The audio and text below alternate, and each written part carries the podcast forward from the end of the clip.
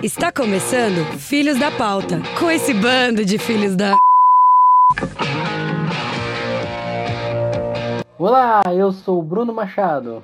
E eu sou o Rodrigo Gomes. E começa agora mais um Filhos da Pauta, disponível nas principais plataformas de podcast e também na Rádio Marca Brasil.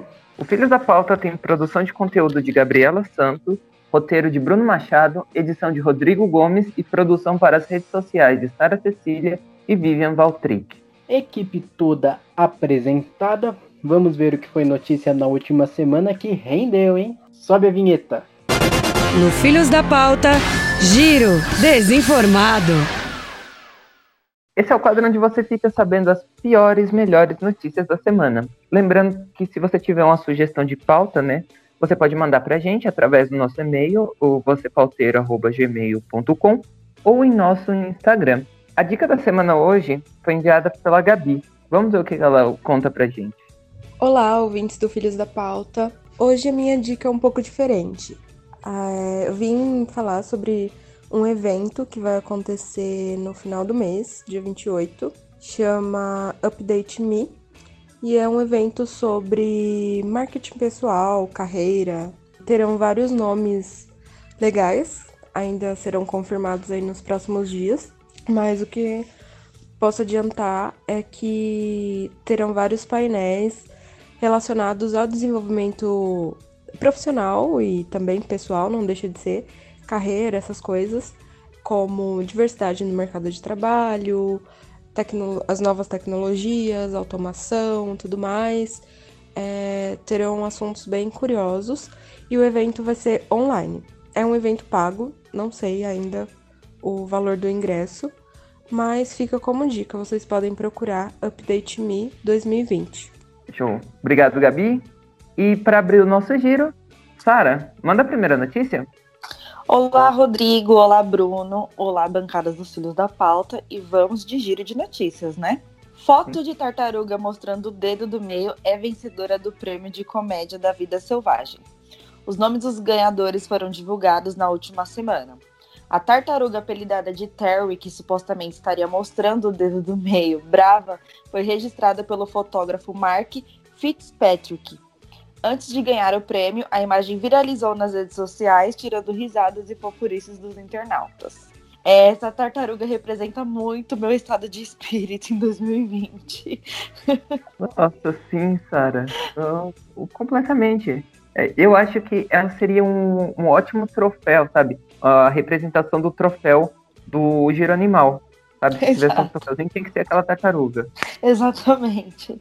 Muito sincera. Parabéns, parabéns 2020, conseguiu tirar do sério a tartaruga. Um bicho Até tão de boa. uma tartaruga. Nossa senhora, 2020 tá cá. Hum. E agora, quem manda a próxima notícia é você, né, Bruno?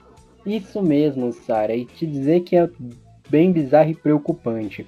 Mais de 3 milhões de pessoas ignoraram a pandemia e foram ao cinema para ver um anime no Japão. A estreia de Demon Slayers Kimetsu no Yaiba The Movie Infinite Train bateu recorde de bilheteria no país e superou a marca de 44 milhões de dólares, mais que o dobro de Frozen 2, até então a maior arrecadação dos cinemas japoneses quase 3% da população do Japão compareceu, compareceu às salas para conferir a história de um garoto que se torna um lutador de demônios nos anos 1900. O Japão tem, confirmados algum, tem confirmado algumas centenas de casos de Covid-19 por dia, e ao todo o país tem mais de 97 mil contagiados e 1.706 mortos. Eu tenho que estar muito, mas muito mesmo, mas muito surtado em casa para furar a quarentena para ir ver a história de um moleque que treina demônios nos anos 1900. Eu acho que 3% da população japonesa tá muito surtada, hein? Exato. Gente, então, menos se fosse um filme bom. Eu não sou ninguém para julgar, porque eu comecei a assistir Naruto, então assim, é. né? Quem sou É. eu? Quem sou eu? O que, que essa pandemia tem feito, meu Deus? Meu Deus. Não, mas. Bom, não, mas É. E também precisamos destacar a pronúncia de japonês do Bruno. Parabéns, Bruno. É um, metade do nome é em japonês, metade do nome é em inglês. um cidadão globalizado. Então, é, exatamente. A parte em japonês eu usei o sotaque ali do sudoeste do Japão. É um pouco diferente, por isso que quem nos ouve não reconheceu. Muito boa, muito boa. E aproveitando, O né, que você trouxe pra gente? Então, menino, isso que eu ia comentar. Recebi uma notícia aqui do, do WhatsApp da família na Índia, né? E o giro animal tá, tá hard, hein? Milhares de macacos dominaram a cidade de Shimla, é, que fica no norte na Índia. Os relatos da- das pessoas que foram agredidas, mordidas e com sangramentos após o ataque dos animais.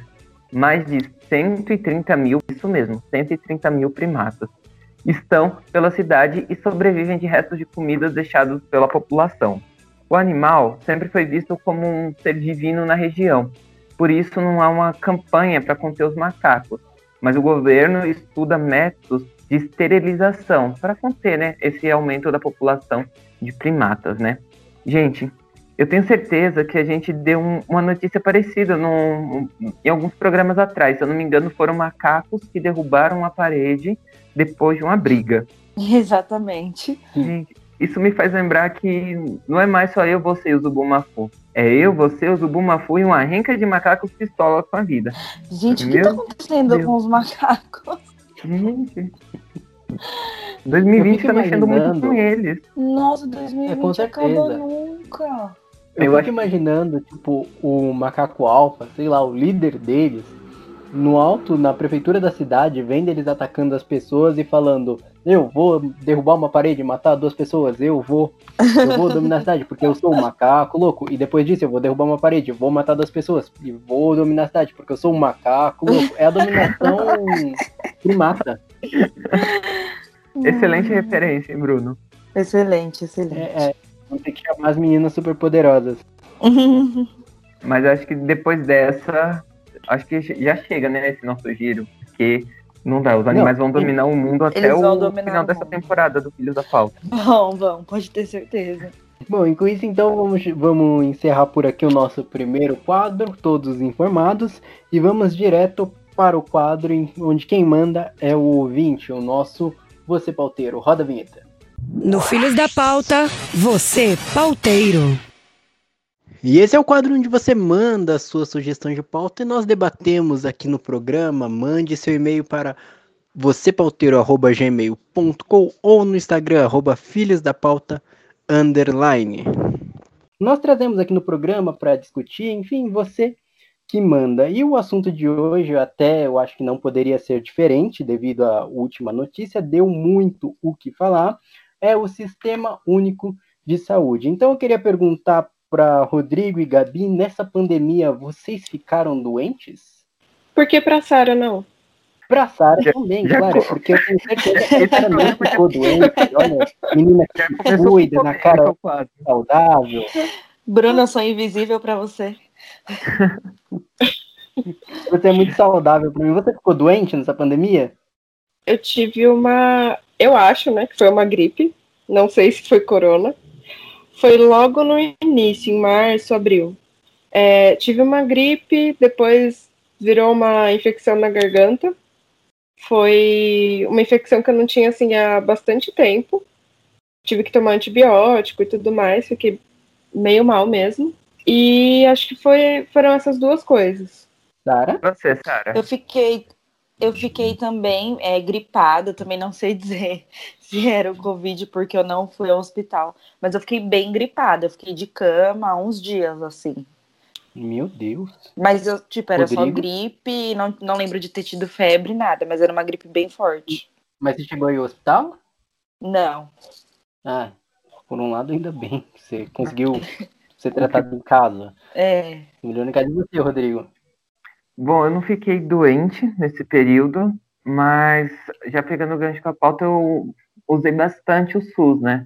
Porque nesse ano eu descobri que eu estou com diabetes, né? Então foi um ano onde eu contei muito com o apoio, seja nas consultas, né? No, no Hospital das Clínicas, ou para pegar insumos que são necessários, como insulina, agulhas, eh, lancetas.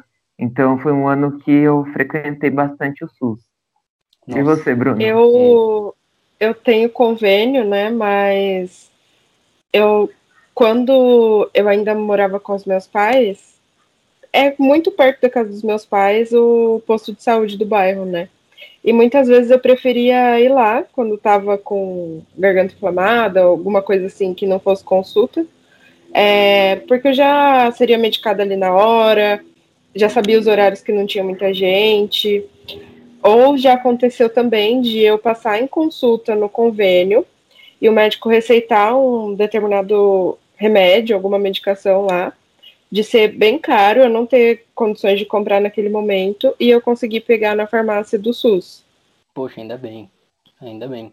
Eu respondendo a pergunta do Rodrigo, eu acho que, assim, falando da Universidade de Medicina da minha cabeça, né?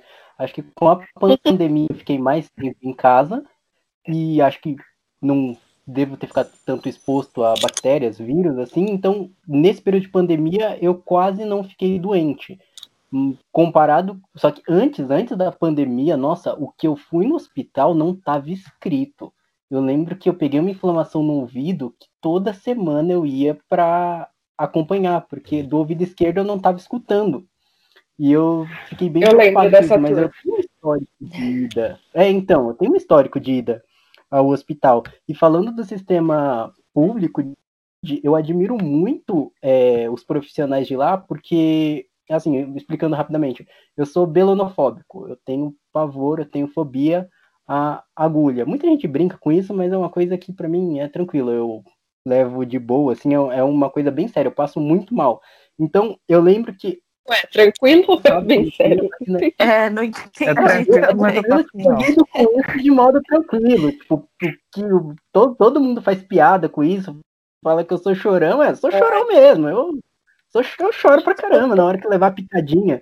Mas toda uhum. vez que eu vou no posto tomar vacina, é, toda vez dei muita sorte de passar por profissionais assim, tipo, meu, sensacionais. Não podia muito bem olhar pra minha cara e falar, meu, um marmanjo desse tamanho, frescurento do caramba, senta aí, cala a boca. Não, sempre falar, não, senta aqui, calma, respira, não sei o quê. Enfim, eles sempre foram muito pacientes com isso e estavam, sempre compreenderam muito bem. Eu tô torcendo para essa vacina de Covid vir com o Zé Gotinha, né? Não ter que me picar nem nada.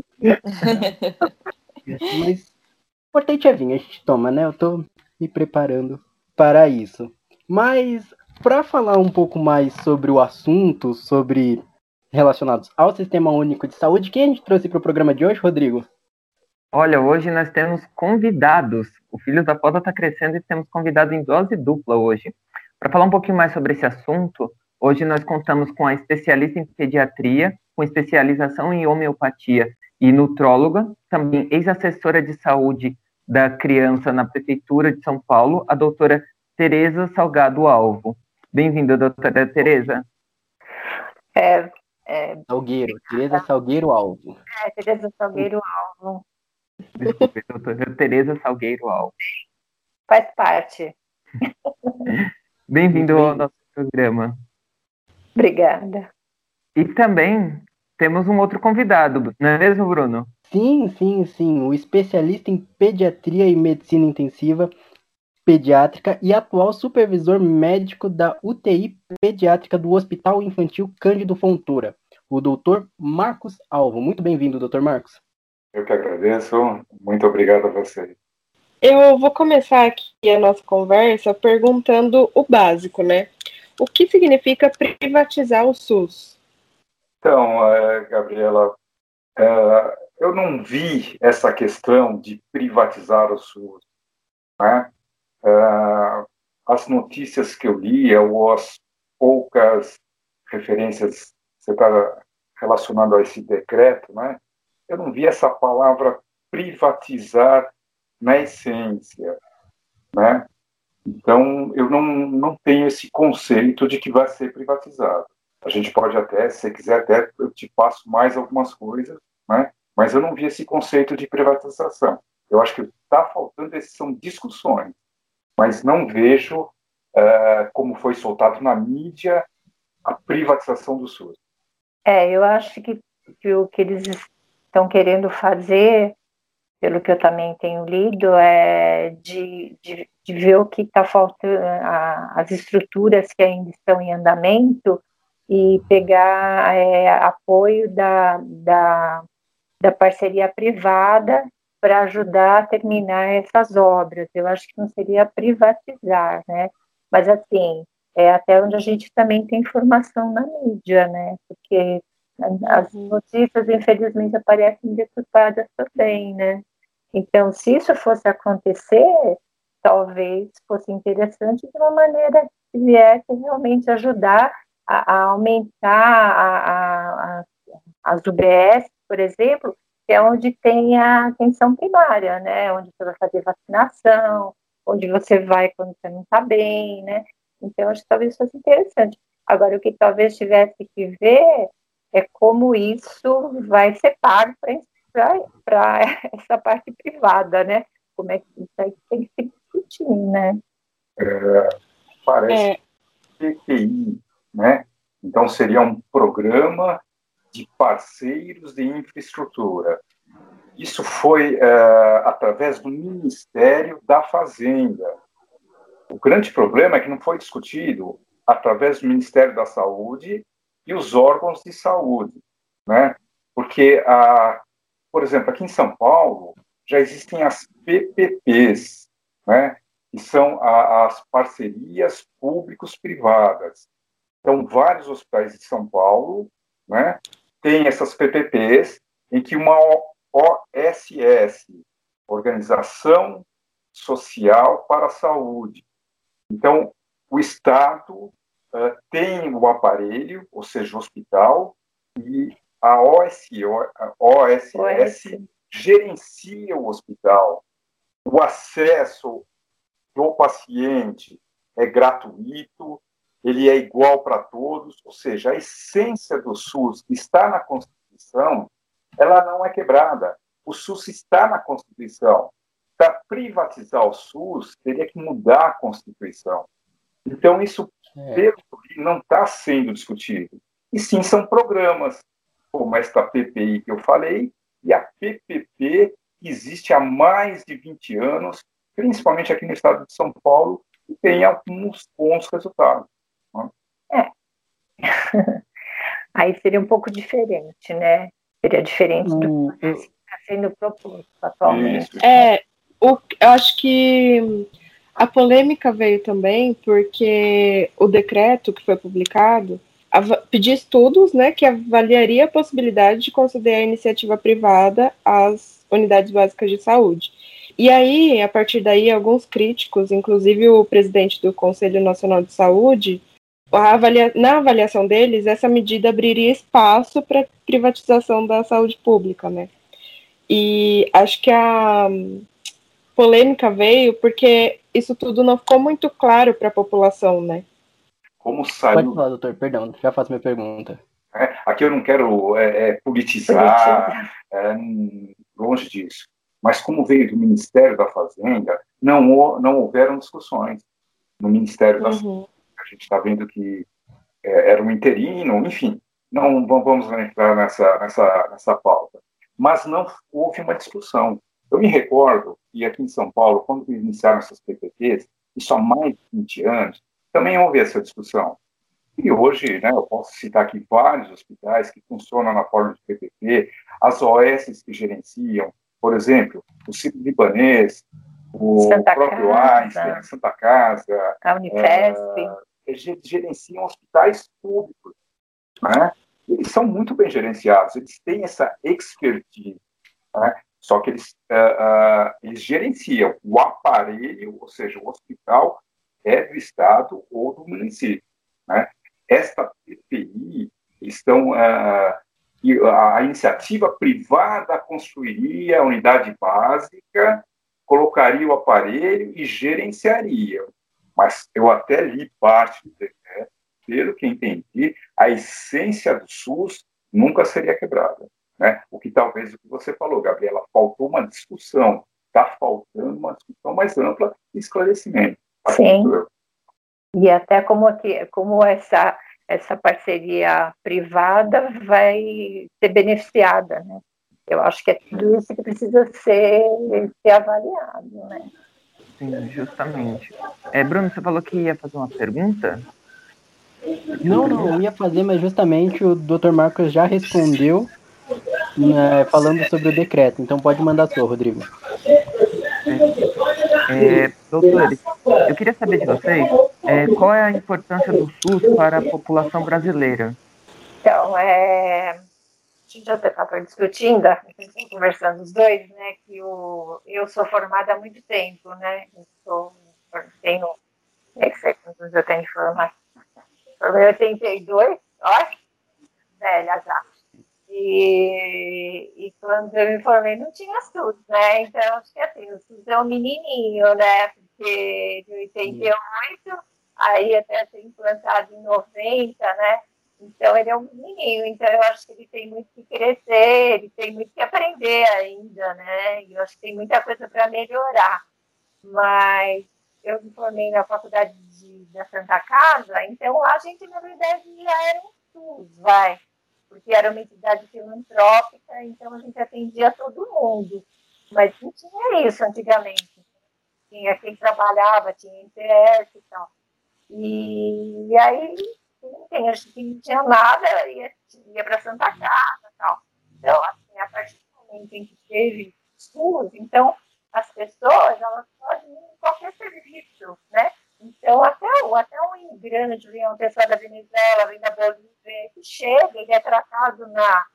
Eu que trabalhei muito tempo na UBS, ele é tratado igualzinho a qualquer pessoa, não tem discriminação nenhuma. Ele tem direito ao remédio, que não sei quem falou aí que foi pegar o remédio, ele tem diabetes, né? Uhum. Diabetes é super caro, né? Que é agulha, lanceta, o aparelhinho. Então, então assim, o SUS é muito importante para a população, né? Até porque ele vai poder ter um tratamento de primeira se ele conseguir chegar no hospital, é, conseguir a atenção, né? Conseguir chegar até o final do tratamento, ele vai ter um atendimento bom. Agora, falta melhorar muito, né? Mas é que nem eu falei, eu acho que ainda também é tem muito tempo, tem pouco tempo vida, né? Mas eu acho que é super importante. Eu acho que foi um. Acho que o Brasil, apesar de a gente falar muito mal, mas é uma ideia boa. Eu acho que essa pandemia de Covid veio mostrar a necessidade do SUS. Né? Uh, se você pegar o país como os Estados Unidos, mais gasta em saúde no mundo, o caos que eles viveram, ou estão vivendo. Né? Então, uh, pelo menos o SUS nós conseguimos aqui no Brasil esse acesso uh, universal à população. Né? Uh, a, a, importância do SUS, até pré-pandemia, pandemia, Rodrigo, conseguiu organizar prevenção e tratamento curativo. Né? Então, se você pegar a prevenção, o Programa de Saúde da Família, o Programa de Vacinação, que é o Plano Nacional de, de, de Imunizações, que é o melhor do mundo, é considerado mundo. Se você pegar ah, o programa de farmácia, o próprio Rodrigo citou aqui, né? Então, uh, ele, ele, é muito importante para a população brasileira. Os hospitais brasileiros, né, de um modo geral, né, a gente tem cultura boa. O problema é chegar ao sistema. É muito pouco vaga, às vezes não tem vaga para todos. Então, essa é uma questão. Mas ele é importante para a população brasileira, tanto na parte para a população brasileira da Constituição, e eu acho impossível, isso não tem como mudar. Né? A questão de privatizar, eu acho é uma questão de Estado, não de governo. Perfeito, perfeito. É, só falando... Eu queria aproveitar. Pode tá. falar, doutora. Falando que eu trabalhei em posto de saúde, e assim, a vacinação, a gente fala assim, posso fazer vacinação no, uh, no posto de saúde, o pessoal fala no postinho, né? Eu acho que não tem vacina uhum. do que a vacina do posto de saúde. Porque é uma coisa tão rigorosa. Chega, eles chegam, quando eles chegam lá, o pessoal da, da vigilância epidemiológica chega, o pessoal da saúde de vacina já fica até meio nervoso, né? Porque eles são muito rigorosos. Então, por exemplo, é, acabou a luz, gente, não pode mexer, vai, vai, tudo, vai tudo pro lixo, sabe? coisa que não acontece no sistema privado, que a gente não sabe o que acontece, né? Enfim, dá para dar uma aproveitadinha, né? Então, tem muita coisa boa, né? Mas é que falou, mas não, não tá bom ainda, não tá. Né? Tenho esperança. Assim que nem eu tenho outras esperanças também. Perfeito, perfeito.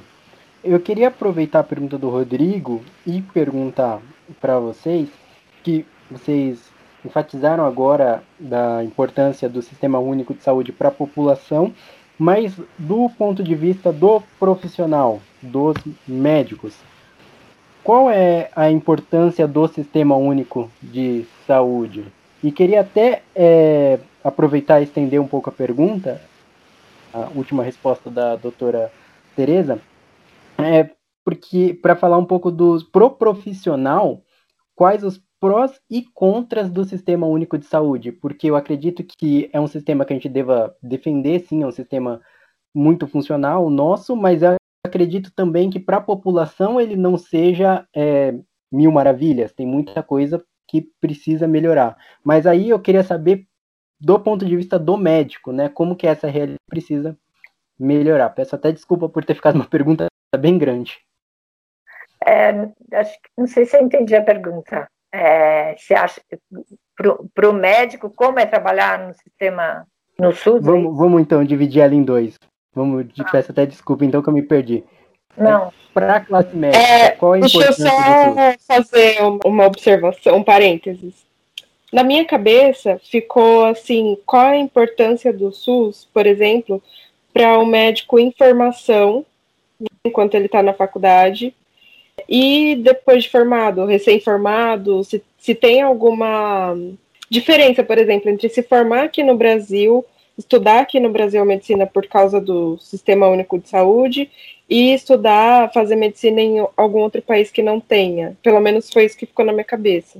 Isso, exatamente. Acho que você foi crucial. Pro profissional de saúde, qual a importância do SUS? A maioria dos hospitais uh, universitários eles atendem o SUS. Se você pegar o, o, as a universidades, as grandes universidades, USP, Unifesp, a, Unifesp, a Santa Casa, uh, a maioria atende SUS, né? Uh, na verdade, todos atendem uh, SUS, os, né? As faculdades particulares também utilizam de hospitais do SUS, né? Dificilmente um aluno de medicina ele vai estar atuando num hospital particular. Né? Então, para a formação do médico, isso é essencial, isso é essencial, é, é muito importante, porque é, ele vai utilizar, inclusive existem ilhas, né, eu ia citar anteriormente, mas, por exemplo, existem ilhas, ilhas de excelência, por exemplo, se você pegar o INCOR, que é um sistema misto, mas ele atende SUS, então ele é uma ilha de excelência, né? então a formação é importante, eu tive informação em hospital público, né? Uh, apesar de ter feito faculdade particular, mas basicamente hospital público. Então, para a formação do médico, é muito importante, isso sem dúvida, sem dúvida. Pós-formado, né, também é importante. Nesses centros de excelência, né, uh, dificilmente um grande transplante vai ser realizado num hospital de conveniado. Né? Esses grandes transplantes são feitos em universidades, em hospitais de excelência, então continua sendo essencial o trabalho do médico. Né? Uh, e não deixa de ser uma, uma um, um, local de trabalho né? para o médico. O SUS ele atende hoje mais de 200, uh, uh, 650 milhões de pessoas. Então, não deixa de ser uma fonte de, de, de, de, de trabalho para o médico. O que podemos discutir é a, a remuneração aí existe uma remuneração muito diferente entre o médico do SUS e o médico da medicina privada. A remuneração é muito abaixo, né? mas não deixa de ser um mercado de trabalho do médico, sem dúvida. É, acho que é, acho que é isso mesmo. Talvez, falando em remuneração, talvez se dentro da medicina a gente tivesse um plano de carreira mais estruturado, talvez como os advogados têm, os salários que eles têm, pode ser que as pessoas quisessem se dedicar somente ao sistema público e não quisessem fazer consultório, não quisessem trabalhar em outros lugares. Eu, eu particularmente, adoraria fazer isso, ficar só no sistema público e me dedicar mais a isso, mas nem sempre é possível, né? É, realmente é, é bem diferente a, a remuneração, né? E assim, a quantidade de pessoas que você tem que atender quando você trabalha numa unidade básica, você tem que atender uma quantidade muito grande de pessoas em muito pouco tempo, porque é muito, uma, uma quantidade muito grande. Então, às vezes, também frustra o, a, o profissional, você gostaria de fazer melhor, mas você também não tem tempo para fazer o seu melhor, né? E eu acho que tem muita gente muito bem intencionada no sistema público, e em todas as profissões médicas, como enfermagem, série de enfermagem. Né? Eu acho que talvez a, o salário resolvesse também. Mas acho que independente do salário, eu acho que quem tem amor procura fazer o melhor. Né? A gente procura. Eu trabalhava no posto de saúde que a gente tinha uma equipe que a gente tirava do bolso às vezes para resolver.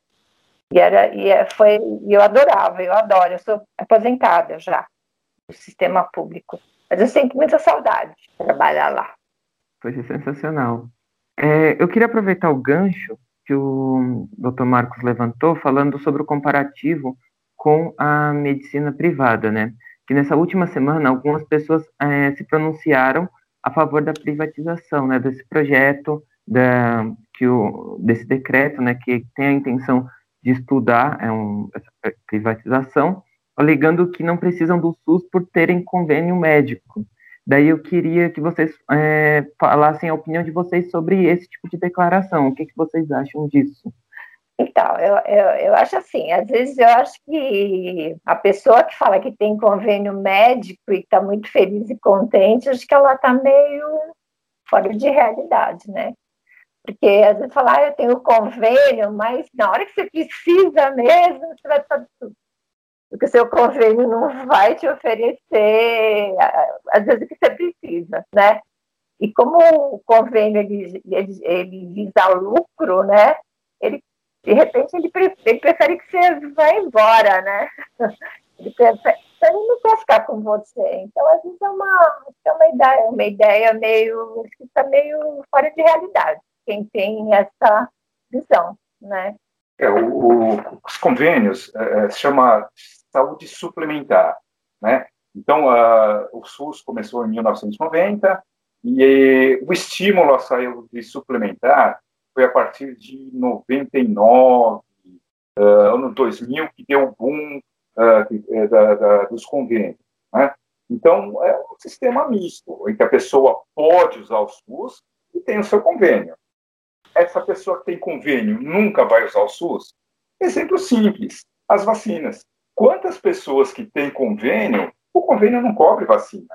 Né? Vou dar um exemplo, tomara que ninguém use, ou muitas pessoas usam, que é um. É, tenho amigos que trabalham lá, o SAMU. Jamais é, um acidente na, na Dutra, seja onde for, o convênio vai buscar o paciente. O SAMU está lá, o SAMU é uma excelência do SUS.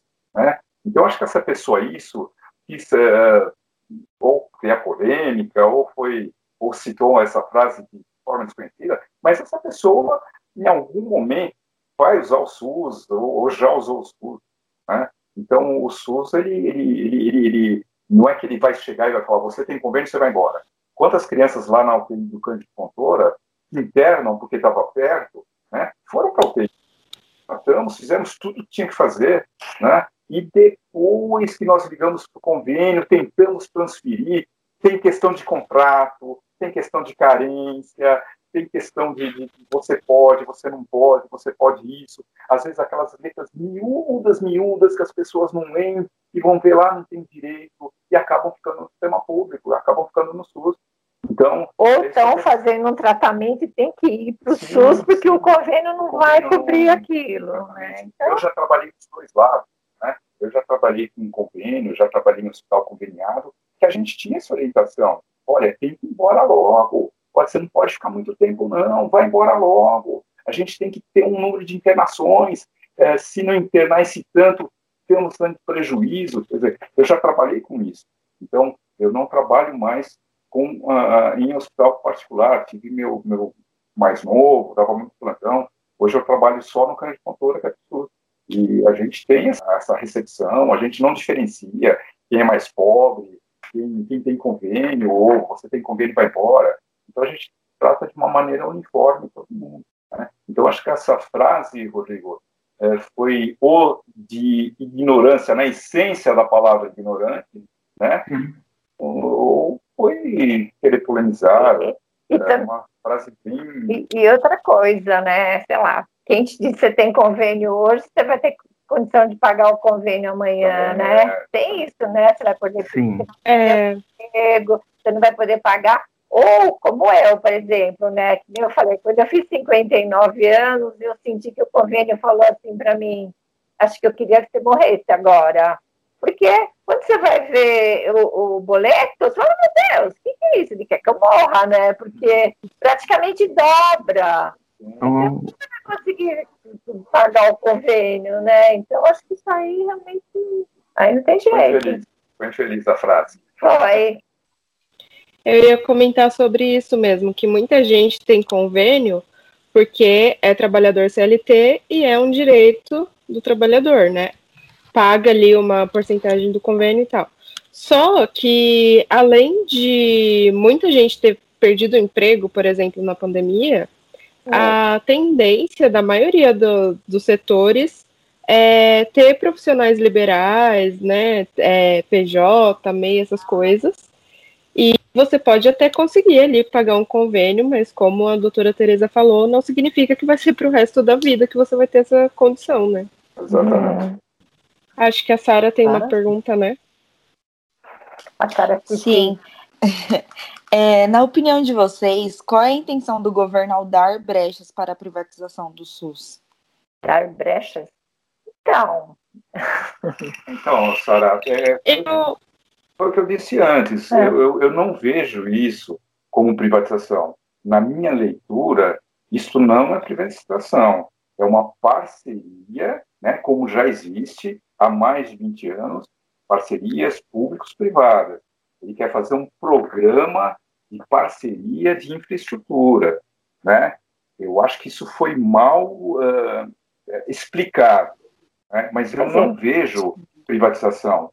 Repetindo, a, Constituição, né, uh, que estabelece SUS, é uma conquista do povo brasileiro. Eu acho que isso jamais, jamais vai ser mudado. Isso é irreversível, né? Isso é uma conquista, usar uma palavra que eu já usei, é uma conquista de Estado, não é de um governo de dois, de três, é do Estado. Então, isso, a meu ver, não tem, não tem volta, não tem volta, né? Uh, voltando à pandemia, uh, países como o nosso modelo, ele foi baseado no modelo inglês, tá? Então, Inglaterra, uh, Espanha, Itália, Portugal adotam esse sistema. O sistema americano, por exemplo, que aí sim é um sistema privatizado, está mostrando falido. É o, é o é, mais gasto do mundo, eles gastam mais de 14% do PIB, e eles estão com esses números que a gente está vendo agora. Então, é, é, a falência total da saúde nos Estados Unidos. Lá é, é só é tratado quem tem dinheiro. Né? Lá na porta, o cara já tem que fazer um check-calção. Isso eu vejo como falência o SUS brasileiro mostrou isso. Eu acho que, pelo contrário, nosso SUS está sendo mais reforçado pós-pandemia, né? E mais um, um, direito do cidadão. Então, isso jamais vai acontecer, jamais. Na minha ideia, na minha leitura, isso eu. Você espera, né? Já, eu, na minha leitura, jamais isso vai acontecer. Certo. Alguém tem mais eu alguma pergunta? Eu, eu, tenho. Eu tenho. Ah para relacionado um pouco com o que foi falado durante a entrevista, é, eu queria ouvir um pouco da opinião de vocês em relação à vacina. A gente vê um movimento muito grande anti-vacina crescendo no Brasil. Acho que numericamente ainda é um número, vamos dizer assim, pouco relevante, mas a ideologia é preocupante, né? A ideia de um movimento anti-vacina está crescendo muito. Eu queria saber como vocês enxergam esse movimento, até para mobilizar quem nos ouve sobre a importância de ter a vacinação em dia. Posso só contar uma historinha para vocês? Uma história, vou contar uma historinha. Claro. Uma história, Claro. uma historinha de, de, de quem se formou em 82. Eu me formei em 1982, então eu entrei na faculdade em 1977. Né? Naquela época, a gente, enfim, é, na faculdade, a gente estava na Santa Casa, então a gente visitava o pavilhão da ortopedia, da pediatria, ia em todos os lugares, fazia festinha de Natal e não sei o quê. A gente se envolvia em tudo. E naquela época, vivia no, lá no pavilhão Fernandinho, que era de ortopedia. Então, no meu primeiro ano de faculdade, tinha um andar inteirinho de casos de criança com paralisia infantil. Eu acho que vocês nunca viram um caso de paralisia infantil aguda, né? Vocês já viram alguém com uma sequela? Ah, ele tem aqui que foi. Ah, sequela da paralisia infantil.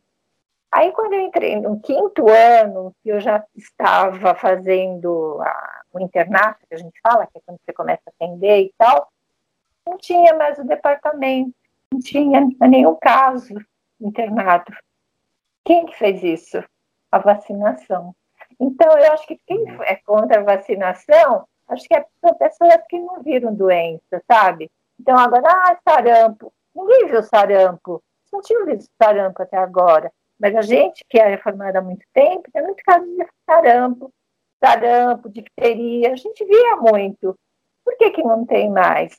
Porque a vacina acabou com ela. Então, eu acho que assim, é muito. Eu, eu posso ser contra a vacina se, se todo mundo estiver vacinado, meu filho pode precisa ser vacinado, porque automaticamente ele vai pegar para os outros. Então, agora, se começar a ter brechas, e esse não vacinar, e o outro não vacinar, e o outro não vacinar, a vacina volta, a doença volta. É o que está acontecendo com o sarampo agora. E é o medo que a paralisia volte de novo. Por isso que agora, essa semana, está tendo essa campanha de, de vacinação em massa, né? Que é essa ideia, do, se vocês andaram pequenos, devem ter tomado Zé Gotinha, né? Acho que você, todo mundo tomou Zé Gotinha aqui, né? Por mim, eu tomava até hoje. Gente, eu, eu, defendo, eu defendo com unhas e dentes a, a vacinação e, e, realmente acho que não defender quem não teve contato e não eu sabe. Acho que, é, falando especificamente da vacina do Covid, É do uh, Covid? mais uma vez está se politizando uma vacina. Eu acho que a vacina não é de X e nem de Y. Eu acho que eu não vou fazer a vacina do X e nem a vacina do Y. Quando tiver a vacina, eu acho que essa é a discussão. As, todas as vacinas estão na fase 3. Então, essa vacina não vai ser liberada antes de janeiro. Quando as vacinas forem liberadas, então o Instituto Butantan está é, em parceria com a vacina chinesa. Quando o Instituto Butantan aprovar, é que a vacina é segura e eficaz.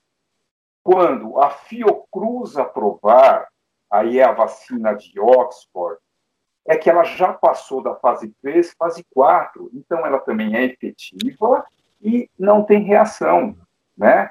Vai caber aí ter organização qual vacina vai ser feita, né? E eu acho que a própria população vai ver a necessidade de fazer. Não tem essa questão obrigado ou decreto. Nós não podemos voltar a 1918 com a revolta da vacina. A gente não, né? A gente tem que evoluir um pouco. Eu acho que a necessidade vai fazer com que as pessoas sejam vacinadas. Nós vamos ter que ter uma, uma, uma imunização chamada de rebanho. Então, isso vai ser lá para fevereiro, março. Eu acho que está se politizando muito, se adiantando muito uma discussão. A vacina não é nem de X nem de Y. A vacina vai ser aprovada pelo Ministério da Saúde através do Instituto Manguinhos, que é a Fiocruz, e através do Instituto Butantan. É. Pronto, tem que ser objetivo, simples assim, né? Tem que ser dado científico nada de, de politizar. E tem que passar por todas as fases. Sim. Tem que passar por todas as fases. Eh, falando da Covid, eu estava falando de vacinas que já são consagradas, que a gente sabe que funcionam.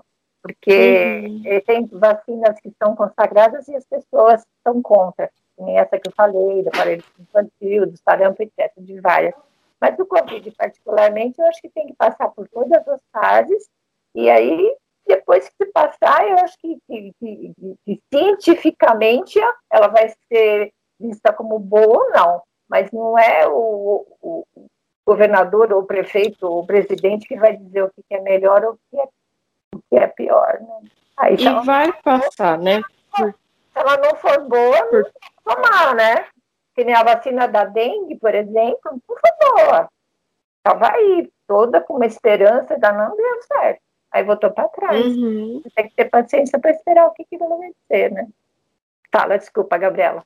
Ia falar. Não, eu ia comentar isso. E ela vai passar por todas as etapas, não tem como não passar, né? Porque acho que algumas pessoas têm esse receio, talvez por ignorância, falta de informação, não sei. É como se o Instituto Butantan, por exemplo, fosse sair vacinando todo mundo Não, antes de chegar à última etapa da vacina, sabe?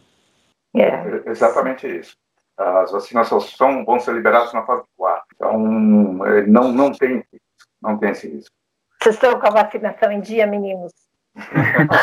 Sim. Sim.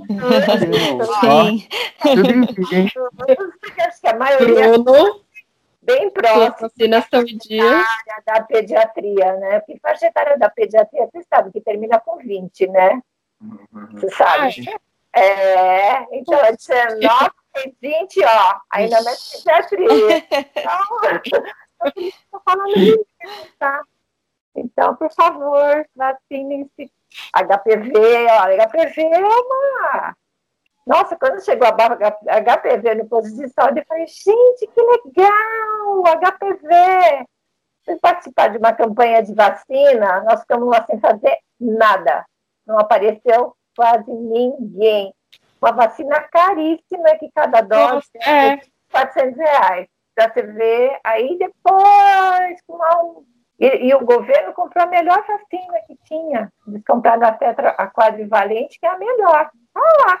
Se eu não tomar. me engano, teve também, né, uma polêmica assim de que causava paralisia, que fazia mal, e aí um monte de deixou de tomar. Passava mal. Exatamente isso. É. Uma vez eu conversei com o Marcos a respeito da carteirinha de vacinação e ele, eu lembro até hoje dessa conversa, ele me falou uma coisa que pouca gente sabe, que a vacina tem um período de vacinação, isso que a doutora Tereza acabou de falar. Ah, o período de vacinação vai até os 20 anos, né? Então muitas pessoas quando chegam na adolescência assim acabam abandonando, né? Não, o período de vacinação, Bruno, vai a vida inteira. É, sim. É, É a vida inteira que você tem que se vacinar. o tétano, por É exemplo, que ele tá querendo fugir das vacinas já, né? É, o idoso toma vacina. Tem que tomar vacina. Não é só até 20, não. Vacina. Depois de, do, por exemplo, toma com 15, tem 25, 35, é, tétano a cada 45. 10 anos. Pode ir lá, pode ir lá, pode mandar a carteira de vacina aí carteira que a gente vê. O- É que realmente eu, eu tenho a impressão que tem um senso comum de que vacina é para criança, quando os pais levam, e para idoso. Tem um meio termo aí que a gente. Eu não, a não ser que não esteja, tipo, em casos, por exemplo, em que a gente vê sarampo, febre amarela, não, não vejo uma mo- mobilização muito grande, uma preocupação das pessoas em estarem com as suas vacinas em dia É. vocês falaram mesmo. É, é uma coisa para a vida inteira, correto? Isso, isso. Sim, a vacina do HPV, por exemplo, na rede pública é feita nas meninas de 9 a 14 anos, os meninos com 11 e 12 anos. Mas você pode fazer de 9 a 45 anos. Então, se você por acaso não fez a vacina, só que você não vai ter direito à vacina de, de graça. Mas se você quiser fazer no particular, você tem, você pode fazer. Tá? Assim como as de meningite, é, a da febre amarela que vocês falaram, é, é, a- a- o tétano, todas elas. Vou atualizar minha carteira de vacinação depois desse programa. Eu com certeza vou fazer isso. Minha defesa, eu, eu ia fazer isso, só que aí veio a pandemia, né? E essa Ah. pandemia fudeu tudo. Não deu pra fazer nada. Ai, ai, essa pandemia. Todos os meus planos foram por água abaixo. É, a pandemia é desculpa para tudo, né? desculpa para engordar, engordei por causa da pandemia, né? Desculpa Mas que aconteceu 2021 e o que tá aí, não dois- aconteceu. É, 2021 tá aí, 2021 vai ser meu ano. Eu vou sair sarado, vacinado, curado. Tô sentindo. Então tá, né? Vamos te lembrar disso. Faltam dois meses para 2021, praticamente. Viu? É, esse ano. É, É, não se esqueça. Muito bom. Bom, mais alguém da bancada tem alguma pergunta para os nossos entrevistados? Eu tenho. Não, acho que nossa conversa. Ah, desculpa, Rodrigo. Manda aí, Rodrigo. É, eu tenho uma pergunta aqui, é até rápida, na verdade. A expectativa de vida do brasileiro, ela aumentou, né? Se você pegar na década de 80, por exemplo, a expectativa era de 62 anos e meio. Aí, pegando o dado de 2017, chegou a, 70, a 76 anos. Foi de 62,5 para 76, isso. E eu queria saber a opinião de vocês, se o SUS ele impactou positivamente né, para esse aumento da expectativa de vida e eh, também né, para a diminuição da mortandade infantil. Olha, falar, eu acho que, de certa forma, eu acho que o SUS deve ter, com certeza, tido impacto. Mas acho que não é só isso, né? Acho que, acho que a própria medicina que evoluiu, a medicação, a própria vacinação que a gente falou, né? Acho que a alimentação, acho que é uma série de, de coisas, né? As descobertas, né? Os tratamentos, os tratamentos precoces, né? É, que nem de câncer, né? Antigamente falava câncer, você já achava que estava. É, e hoje em dia acho que não. Então acho que agora eu acho que o SUS deve ter, deve, como, como tem a ver com tudo isso, automaticamente também deve ter sido, eu acredito que sim, né? Não sei o que você pensa. Eu estava vendo um livro, Rodrigo, é, sobre a, a cidade. Né? O Brasil, é, é, na década de 40, ele era um país é, praticamente rural. Hoje nós somos um país concentrado na cidade. Né? As, as grandes populações estão, estão, estão concentradas na cidade. E o acesso aos serviços de saúde, e aí entre o SUS, melhorou muito, é o que a gente estava discutindo anteriormente. Né? Então, uh, tem problemas, tudo que a gente já conversou, mas temos acesso ao serviço de saúde. O saneamento básico, acho que contribui muito. As vacinas contribuem muito. Então, eu acho que o SUS tem a sua parte, sim, mas é um contexto todo, né, dentro da nossa urbanização. Nós temos vários problemas de violência, né, de, de é, mortalidade de jovens, etc. Mas a urbanização, ela fez isso, isso, isso melhorar. E o SUS tem essa parcela, eu, eu acredito nisso, é, extrema, não vou colocar em porcentagem, mas o SUS tem essa parcela sim. Né? A mortalidade infantil, por exemplo, as crianças nasciam em casa, né? Hoje, no Hospital do SUS, você pega, por exemplo, eu, eu, deixa eu até citar nomes, porque eu conheço, né? Hospital Leonor Barros, da Tatuapé, Hospital da Cachoeirinha, é um, é um berçário de excelência, né? Então, as crianças que nasciam em casa ou, ou, em más condições, hoje nascem em hospitais excelentes do SUS, né? Então, isso melhora muito a mortalidade. As consultas no posto de saúde, a, a, a, a, parte de, de, de, de, programa da saúde familiar, em que uma equipe multidisciplinar vai visitar as casas das pessoas, né? Então, isso é uma conquista muito importante, isso, sem dúvida, contribui para essa questão da, da mortalidade. É, eu acho que o problema da saúde da família que a gente acabou não falando, eu acho que é um futuro aí que vai acabar melhorando. Também está tá muito pequeno, também eu não sei de quando que ele foi implantado, já deve ter uns mais de 10 anos, eu acredito.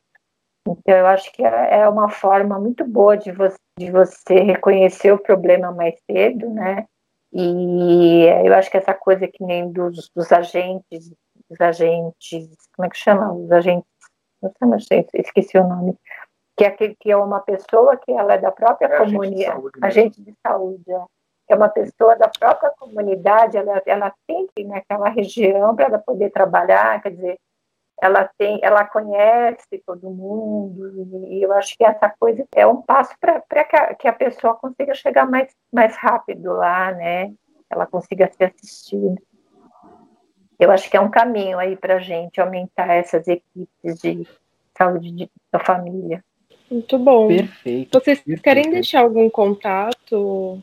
Eu ia falar. Alguma rede social, alguma coisa? Você ia falar o quê? Vamos, vamos deixar. Eu ia falar exatamente isso. É, o... Eu ia falar você. É vamos, vamos organizar. Quem quiser encontrar vocês nas redes sociais ou até mesmo conhecer mais o trabalho de vocês, como faz? É o arroba Tereza com Z e Marcos Pede. Então, arroba Tereza e Marcos Pede. Esses dias eu vi um post de vocês falando da importância das crianças comerem três frutas ao dia. Eu me senti um pouco culpado porque eu não como três frutas ao dia. Estou me policiando para isso, mas é um trabalho muito bacana. Vale a pena conhecer o Instagram do Dr. Marcos e da doutora Tereza. Frutas.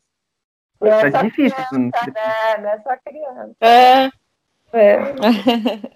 A diminuição Chama das sua mãe aí, Bruno. É. Chama sua mãe aí é- pra gente conversar com ela. Ela saiu, sabe? Ela, ela, ela foi no médico. Sem brincadeira, ela foi no médico. Ixi, eu não a sei. minha mãe, eu não. acho que ela, ela tá com suspeita de infecção de urina, ela foi no médico com a minha irmã. Inclusive, tá demorando. Bom, queria agradecer ao tempo do Dr. Marcos e da doutora Tereza em nos atender, em trazer um conteúdo muito relevante, não só sobre eh, saúde pública, mas importante da vacinação no país. Vale a pena conhecer o trabalho deles no Instagram, você que nos ouve, dizer que eles ganharam, como todo mundo que passa aqui no programa, uma camiseta oficial do programa, camiseta oficial Filhos da Pauta, muito bonita, que eu uso para dormir. É um pijama muito confortável. É de lei. Todo mundo passa no programa, ganha uma camiseta de algodão de qualidade, aqueles mil fios. É, é linda, ela é linda. Eu vou fazer questão de colocar essa camiseta e aparecer no Instagram. Olha aí, Bruno.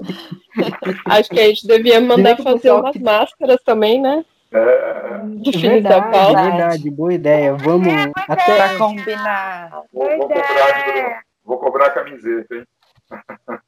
É, Pode cobrar é, ele. Dizer que eu também tô. tô- É, palavra de vereador, hein? Meu Deus do céu. Eu acreditei. Eu, eu ia falar aqui rapidinho que se atrasar, o Bruno vai ter a pandemia, tá? Oi? É. Não, mas vai ter, vai ter. A gente vai mandar. eu Prometo. Ele ainda não mandou fazer por causa da pandemia, sabe? Atrasou tudo na vida Ai, dele. a pandemia atrasou tudo. Mas vai, mas vai chegar. Vai chegar. A pandemia, tive que empurrar muita coisa com a barriga, mas vai chegar. Pode me cobrar. Bom, e dizer, Rodrigo, quem quer nos conhecer mais, como é que faz para acessar o Filhos da Pauta, ou queira conhecer nosso trabalho no Instagram ou mandar uma pauta? mesmo, Bruno. Quem quiser conhecer mais o nosso trabalho, né, pode seguir a gente no Instagram, no arroba Filhos da Pauta Underline, ou mandar sua sugestão de pauta no nosso e-mail, o vocêpauteiro.gmail.com. Então é isso, pessoal. Isso. Temos um programa? Temos, um Temos programa. um programa. Então eu gostaria de agradecer os nossos convidados e estaremos de volta na semana que vem. Tchau, tchau, gente. Tchau, Tchau, tchau. Tchau, tchau, tchau. Um abraço, pessoal. Você ouviu Filhos da Pauta, sua dose semanal de debate e humor.